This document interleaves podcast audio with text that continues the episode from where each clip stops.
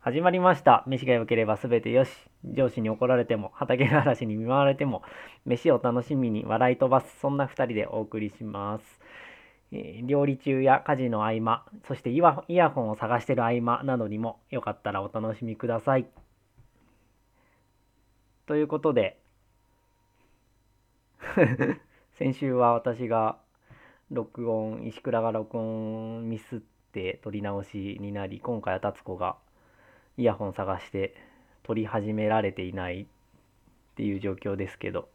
喉鳴らしてる えマジで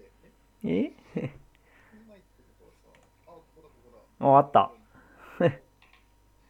うちは実はですね農業をさつまいも作ってるんですけど同じ会社でレストランもやっていて毎月そのレストランのメニューと,、えー、とレストランの弁当の野菜べハンバーグ弁当の中身の野菜が変わるんですよねそれで11月ぐらいから冬場の果物デザートのポジションに入るものがないなってレストランの人悩んでてえーまあ夏はいろいろあるんですけどね冬になってくるとどうしようって11月はリンゴにするらしいんですけどで12月みかん1月何何にするみたいなことをいつも考えていてて柑橘があるのかな柑橘だったら冬場も結構あるんですかねえーそんな感じで冬といえばうちはみかん結構食べるんですけどあとは知り合いからもら送ってもらったリンゴかな食べるんですけど冬場のデザート家でも悩みますねはい。あ はいイヤホンはいはいはいは。はいイいヤホン復活です。はいはい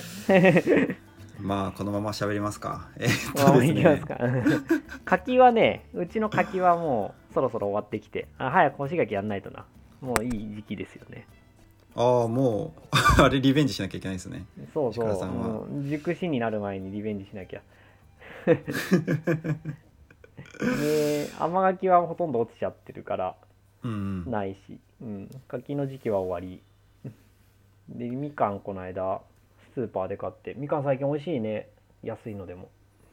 あそうですね。うんびっくりしたわ全然忘れでも美味しいうん。そうあの小ぶりなみかんこの間見せたじゃないですうんか。はい小ぶりなみかんこれまあピンポン玉よりちょっと大きいぐらいのみかん。うんうんああこ皮れごことの比べてたやつあそうそうそう そうそう僕は皮ごと食べてた金柑じゃねえぞっていう感じのみか んがあれ砂糖漬けにしようかなって思ったんですけど普通にうまくて全部食っちゃいましうたあ ーんあ酸っぱくないとね砂糖漬けとかにはしないねあんまうんまあ今日はリンゴなんですよあありんごですかはい冬だ今日は今ね 日はリンゴを喋りましょうあのーはいみかんではなくねそうなんですよあのこの間まあちょっと仕事も忙しい時期終わりましてまあ、はい羽伸ばして温泉旅行でも行こうかなと思って群馬行ってきたんですよねはいそうそしたらサービスエリア寄ったら、まあ、産直のコーナーがあるわけでリンゴが並んでましてですねはいそう結構群馬取れるみたいなんですよねそうなんだね長野か青森かだと思ってたけど下道は走っててもうこんう結構道沿いに直売所が並んでいてうんうんへえって感じででそのサービスエリアのリンゴ売り場に紅玉が並んでたんですよはい紅玉酸っぱい酸っぱいアップルパイ紅玉アップルパ イイエーでおなじみのはい紅玉が、あ紅玉並ぶかと思ってで、なんか普通の品種も一袋ぐらいあったんですけどそ,、まあ、そっちが売れてたんですよねだから紅玉が売れ残ってなんかいっぱいあ紅玉を押して並べてるわけじゃなくて売れ残ってそう並そんうでるそうそう まあなんかあのー菓子作りに最適ですみたいなことがラベルに書いてあったんで、はいまあまあそれは手に通りづらいわなみたいな感じなんですけどああなるほどねあそれそうなんか直売所のポップの難しさな感じだねそうですねうんそうまあどうしようかなどうしようかなっていうふうになら悩んでうんうん買っちゃいましたはいは売れい残った紅玉をはい行きの車で結構入ってたんですよ678玉ぐらい入ってたかなごっそり入っててまあ大きな荷物になっちゃったんですけど粋で料理できないそうなんですよまあでもまあ酸っぱいってことは知ってたんですけど、うんうん、まあ、じゃあ果たして本当にアップルパイとか、まあ、アップルパイは作らないんです けどこう加熱したら本当にうまいのかみたいなところは思って何をもっはいてはアいップルパイに向いてるとか言われてるんだろうとか思ってうんちょっと試してみようと思っていやまあただ酸っぱいから料理用しかできないだろうって思われてるのか本当にうまいのか、そうその辺がわからないんですよねただ、はいはい、お菓子作りに向いてますとだけ言われるともうなんかそこで思考停止になっちゃうじゃないで すか、まあちゃんとこのそうね紅玉と向き合おうぜっていううんまあ、ちょっと意識高いことを喋ってるんですけど まあ普通重要にだねただの好奇心なんですけどうんうんはいで、まあ、旅行から帰ってきて早速お菓子作りはしなかったんですけど、はいまあ、一杯やろうかなと思ってあのスーパーで豚肉のあの焼肉用の豚肉買ってきてうんでりんごのスライスと豚肉をちょっとこう交互にフライパンに並べておミルフィーユあそうですねあのあれです、うんあのトランプをこうさーってこうやるじゃないですかさーっあ ーあの感じはで斜めにこう交互に重ねていなるくほ感どじで、ねあのえっとレイミーレイミーレイミーだっけレイミーの美味しいレストランのはいはいはいえっとダタトゥー ユはいはいはいはいはいはいの感見じたことない 見たことな いですこれ結構わかんないパッと言われてわかんないか だから薄く切られレミのスライスされた野菜が斜めに重ねてあるえー、そ れめ見栄え良さそうですね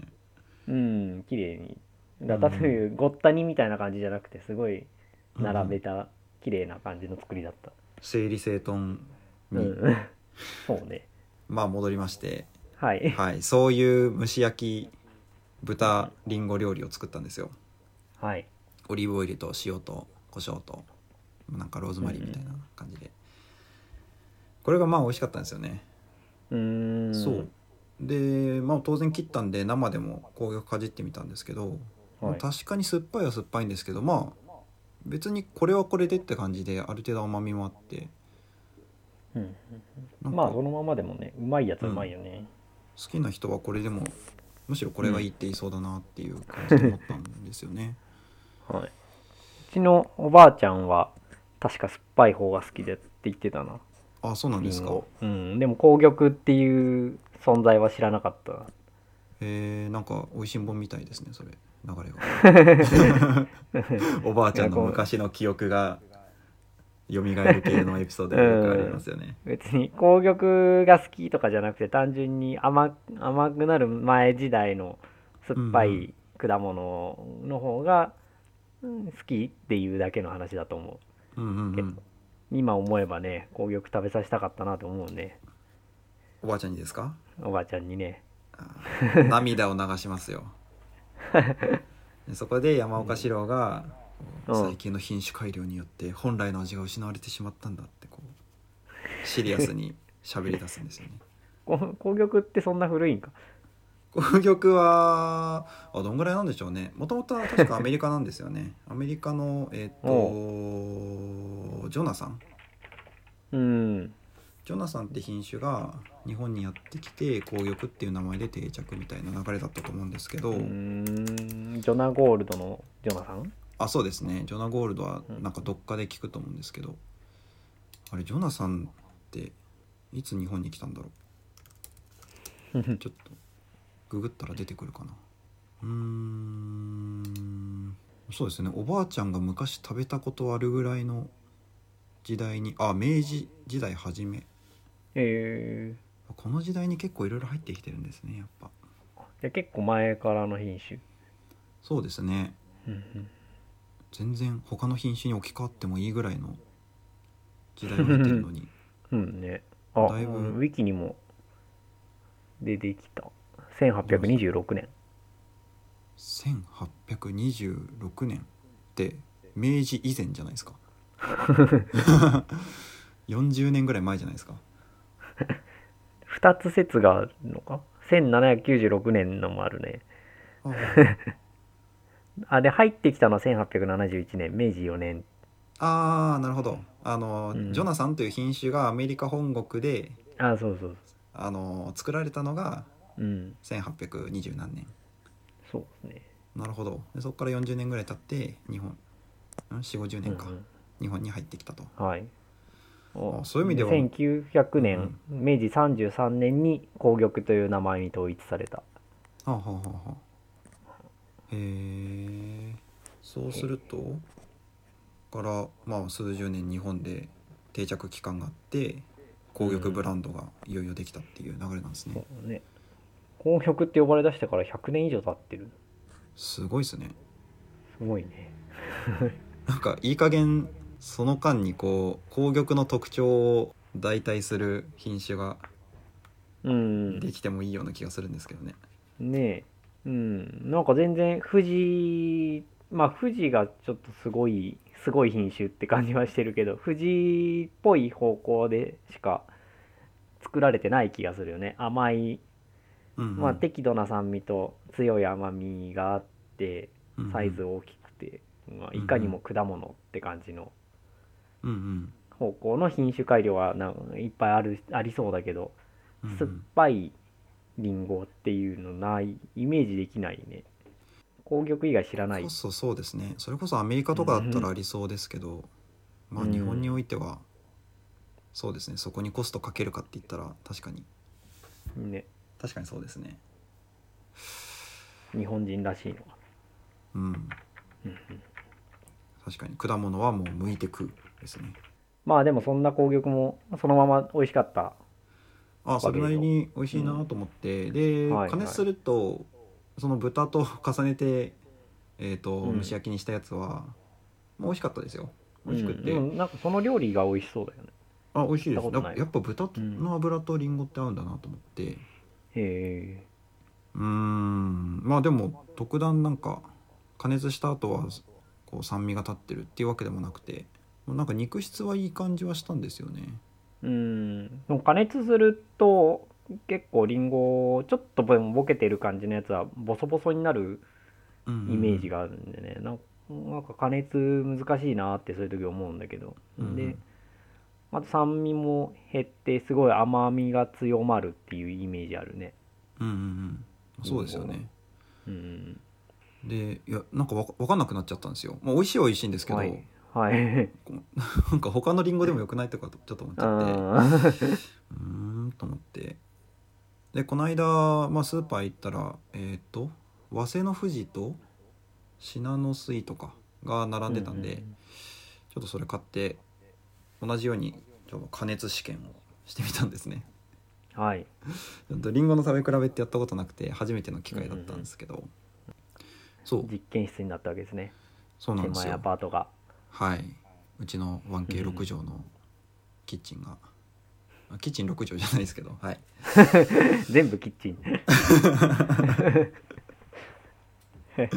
それでもいいぐらいですけ どねまあまあまあまあえー、っとそうえーっとまあアホな話なんですけど食べ比べたらあやっぱ酸っぱいわってなったんですよねうん紅玉がうんやっぱやっぱしっかり酸っぱいわと思ってうん加熱してもそうだなと思ったんですけどそうシナノスイートはこうすっきりとし甘い品種じゃないですかうんうんなんかこういかにもこシナノうスイ砂糖っぽい甘さっていうかはいそういうのが特徴の初品種じゃな歩いですだかって感じうん それは加熱してもやっぱ維持されましたねうんでもそれはそれで結構美味しかったんですよだからなるほどねなんか焼きりんごにして一切れだけ食べるって言ったら僕はもしかしたらシナノスイートかもしれないあなとそうなん思ったりしてへあー試してはいないんですけどうんうんなるほこどうねちょっと食べて満足はするんですよやっぱり甘いんうでうでもはい一切れ二切れだったら全然美味しいなと思っはいてはいさすつっきりしてるしまいもでいうシルクスイートみたいなシルクスイートってそんな甘かったんですっけシルクスイートまあ甘い甘い系なんだけど結構同じようなポジションだと思ってるえすごいさっぱりした甘さ甘さ以外がそぎ落とされてる感じのー、うんうんでえっと単糖類みたいな複雑な甘さじゃない、砂糖っぽい甘うんうさんかなって両方、ほうほうほうほうああでも確かになんかそうですね熟成させたあの紅はるかとかに比べるうとん確かにシンプルな甘さだった記憶はちょっとありうますね、んねそう、まあよく言えばくどくないしさっぱりしてるで悪く言えば単調うんうんみたいなふむふむまあまあちょっとさつまいもの話がまた別の機会にお願いします でですねはいちょっとここから一個話を下げていきたいんですけど はい実際その、まあ、酸っぱいとか、まあ、甘みがちょっと少ないとかあるんですけどこれってその数字の面ではどうなのかなって思って調べたんですよ得意の得意じゃないですけど Google スカラーでリンゴ紅玉とか調べてそしたらやっぱりあるんですよねこういろんな品種を比べてみましたっていううん論文っていうかまあなんかゼミの調査結果みたいな感じであったんですよね。そうでそれ見たら、まあ結構な品種調べてたんですけどそこで載ってたデータで言うと糖度が藤波だったんですようんと高い紅玉の。実はへえと思っうて、んで確かに酸度は富士より23倍ぐらい高かったんですようね。んそうダントツなのやっぱりサンドはえーっと普段よく見る品種で言うとやっぱり紅玉が高いんですけど、お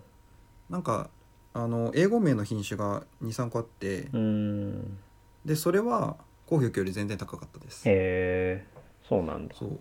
うんまあ、だから加工用の品種として優れてるのって全然紅玉以外にあるんだろうなとは思ったんですけど、うん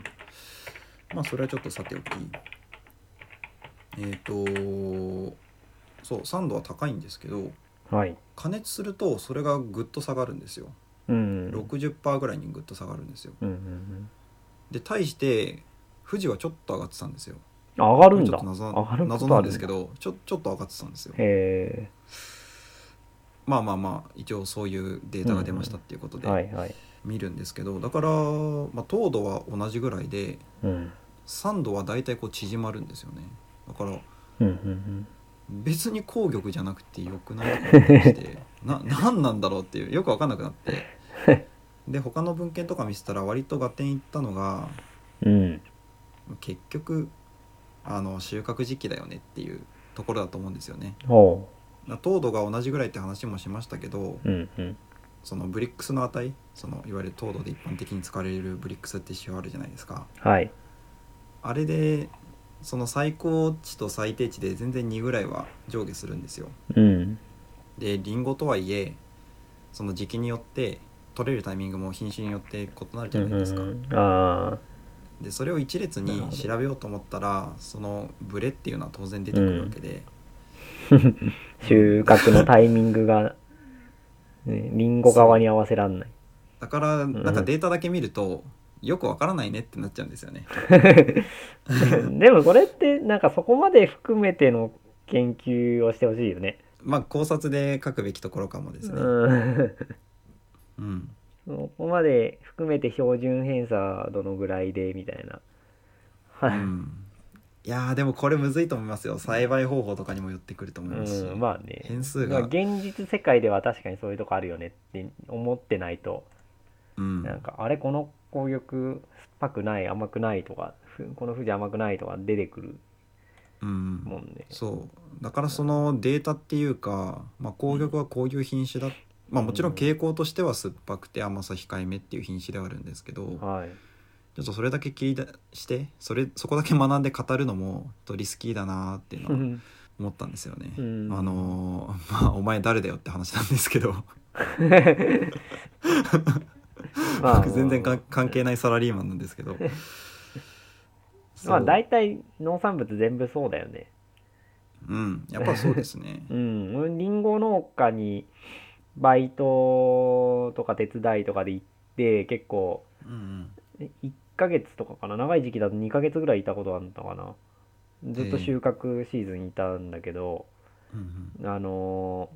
ーまあ、そこの人は熟してから出すっていうのすごいこだわっててで一般的なリンゴは結構熟す前早取りしたいからどんどん熟してなくても赤くなったら出すっていうのが多くて、で世の中そのスーパーに並んでるリンゴってそれのせいで美味しくないんだみたいなそれで、そのせいでまずいリンゴにたまに当たるんだなってのを思ったんだけどさ、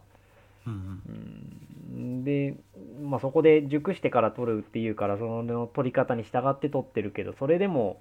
甘かったり甘み薄かったりみたいのはあるしうんうんななんなら同じ木で違う場所から取ったらもう全然味違うみたいなね、うんうん熟してるように見えるけど取った場所によって違うのがまあ答えさ答え同じ答えか、うんうんなんて言うんだろうねうんうん収そ穫うとかやってると収穫作業をやってると虫食いのやつとか結構その場で捨てるからさ、うんうんあの捨てる前に一口かじって捨てるみたいなのやるんだけどはい結はい構 そうすると味違うなってやっぱ思うよね同じ商品なのに全然違うなっていうのうんうん出てくる紅玉うんもそうなんか結構酸っぱくてそのまま食べるの嫌だなって思ってたけど熟してきた紅玉を食べた時はすごいなってすごいうまいなって感じがしたしえーあそっかそこにあったんですもんねそのうん長野県のうん、農家さんとかに僕はあったまあ煮れば酸っぱいなと思ってでも煮ればうまいんだけど煮るとか焼くとかすればうまいんだけど、うんでも何月だっけなんか12月中旬とかかなな結構紅玉取り終わるよそろそろみたいな時期になって食べてみなって言われて食べたらすごいうまくな気がするへえそんなことがあったそういう感動はまあでもそういう感動を畑で用意するのもまあ正しい姿なのかもあ あ なるほどねともちょっと思えてきましたね。うん、いや結構そう思ってたわでも大学生のモニモラトリアム時代にそういう経験があったからさうんでも別にあのー農家体験みたいな感じで行ったわけじゃなくて うんうん無理やりバイトさせてくださいみたいな感じで行ってつながってきた人のところでそういうことやってたからうんうんもうこの経験って商業ベースに持っていけないなまあそうですねあのすごい思うそうそういえばそうですねりんご狩りとかでこういちいち担当者がついて回って「うん実はね」とか説明するようなことしないですしうね、ん、あしかもリンゴ狩り行ったらさ取ったの全部食べるじゃん食べなきゃいけないじゃん、えうんはい一口かじって捨てるができないから、えうん全然なんか味の違いを楽しめないんだよねそうですねうんだから、まあ、やっぱこう難しいんですよね扱いがうんまあとはいえ、まあ、戻るんですけど、はいまあ、今回僕が食べ比べた時はやっぱり紅玉は甘さが控えめだったわけでうんうんそうでもそれは確かだったんですよねでだからまあ月並みな意見ですけれどもだからこそこう砂糖とか蜂蜜で甘さが調整できるから、うんまあ、くどくなりすぎないって意味でアップルパイとかなるほどね向くんだろうなと思ってでも一方で焼きりんごとかあこれもさっき話しましたね焼きりんごとかそういうそのままの味を楽しむんだったら全然他の品種でもいいかもなってうんなんかそこは今回学んだことですね、うんうんまあ確かに一概に紅玉とは言えないうん、なんかね加工用、そううんそうなんか用途で用途っていう言い方はちょっと良くないかもしれないですね、うんうん、まあ活用例うんうん活用まあ変わんないか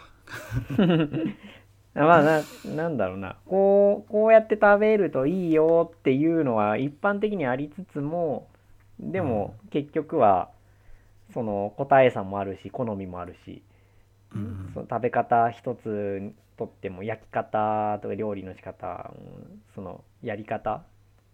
調理方法とかもいろいろあるわけだから、うん一概にそうとも言えないって感じだよね。うんそうですねまあ、基本を教えてもらえる基本を調べるは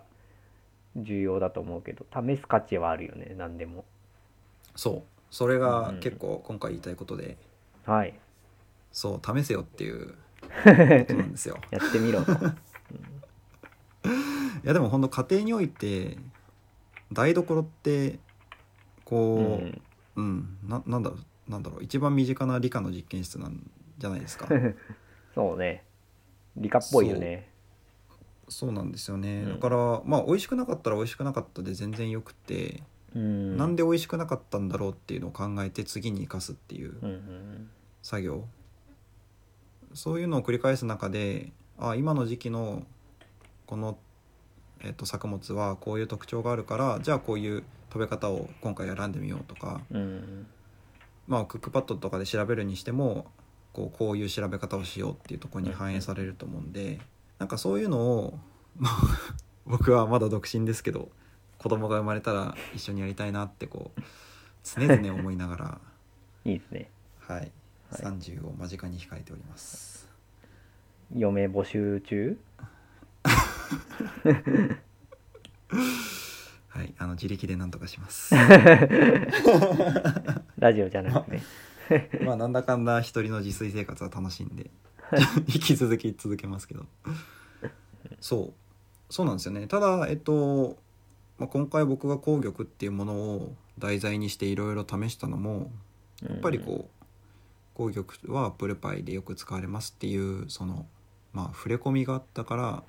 うんうん、動けたわけでうんだからこの触れ込みをバカにすることもできなくてだから消費者として、まあ、そういう受け取り方をするべきだなって思ったんですよね。そのそうなんでこううんいう用途に向いてるんだろうっていうところを探るうん旅をしようぜっていうっうんうんていうわけですよ。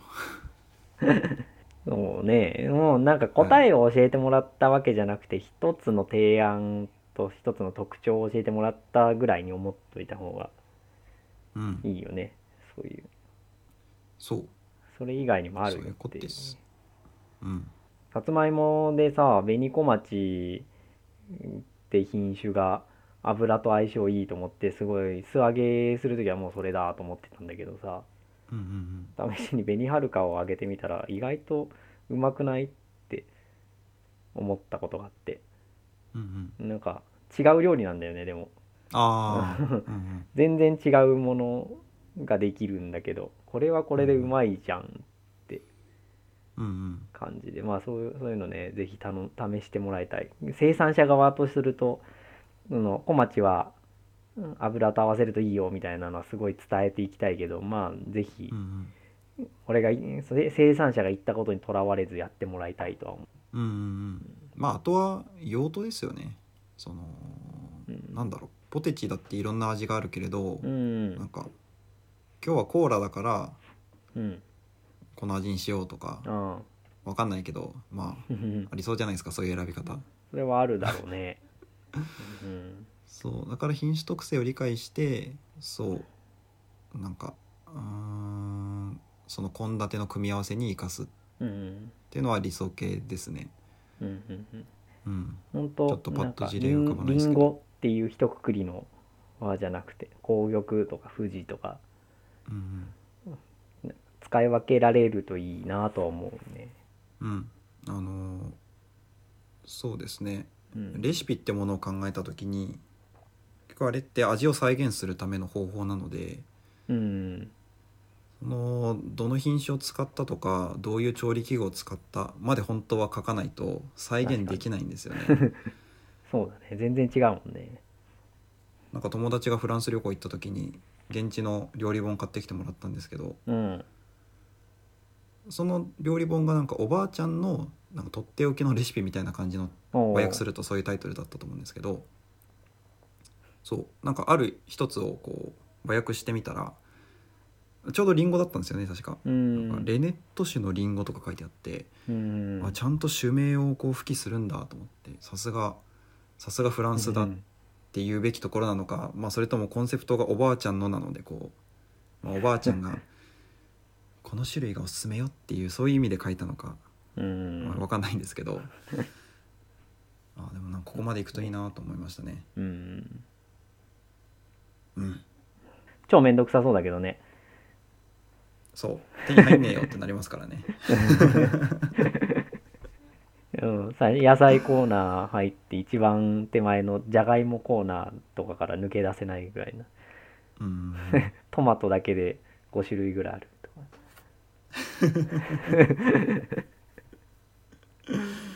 そうですね